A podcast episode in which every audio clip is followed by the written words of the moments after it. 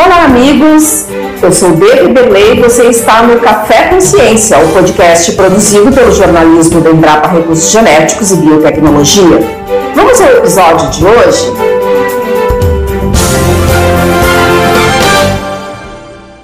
Uma orquídea do gênero Vanilla é uma das plantas mais cobiçadas no mundo gastronômico, especialmente na confecção de doces e também perfumarias e na indústria. A planta pode ser usada para perfumar ou alterar cheiros desagradáveis em determinados produtos e seus frutos podem ser manipulados por um processo de cura artificial, onde a produção do aroma pode ser potencializada. O fruto curado tem um alto valor agregado. Para se ter uma ideia, o quilo pode variar de 60 a 600 dólares, dependendo da variação do mercado. E uma notícia melhor ainda: o Brasil é o maior detentor do número de orquídeas da espécie baunilha, também conhecida como vanila. Vamos conversar com o pesquisador Luciano Bianchetti para saber mais detalhes sobre esta espécie de orquídea. Então, doutor Luciano, o Brasil é o maior detentor das espécies de vanila, é isso? Mas nem todas apresentam essa característica de frutos aromáticos.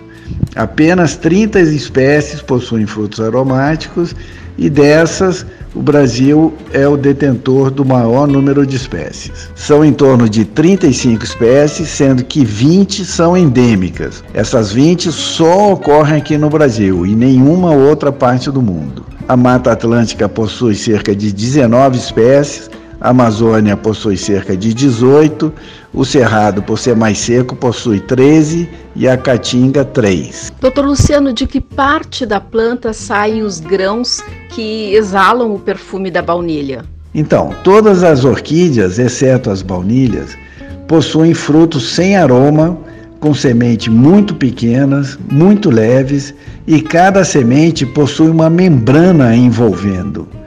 O conjunto dessas características permite que, quando o fruto estiver maduro, ele se abrirá e as sementes serão dispersadas pelo vento. As baunilhas possuem frutos aromáticos com sementes pequenas, mas não tão leves, e as sementes não possuem membrana as envolvendo. Portanto, o modo de dispersão é diferente das outras orquídeas. No processo de amadurecimento dos frutos, na parte mais central, os tecidos nutritivos que envolvem a semente são os responsáveis pela produção das substâncias aromáticas. Além dessas substâncias, produzem substâncias oleosas, viscosas, pegajosas que envolvem as sementes.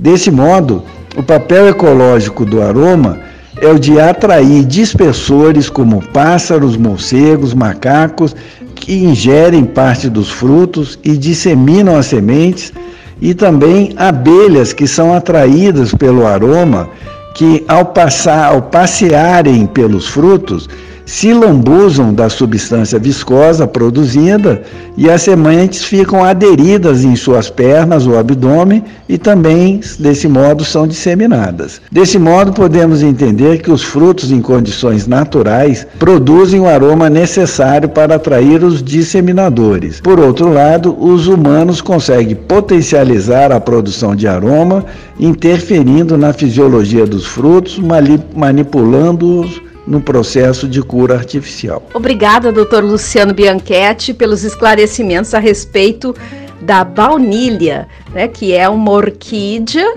que dá frutos aromáticos e frutos esses que são usados na gastronomia e na perfumaria. A gente volta a falar sobre este tema num próximo episódio aqui no seu Café com Ciência. Obrigada, pessoal, por conferirem as novidades aqui do nosso Café Consciência. Se você ficou com dúvidas, escreva para nós senargem.mco.embrapa.br No assunto do e-mail, coloque Café Consciência. Eu sou Demi Verlê e volto em breve com mais novidades por aqui. Até mais!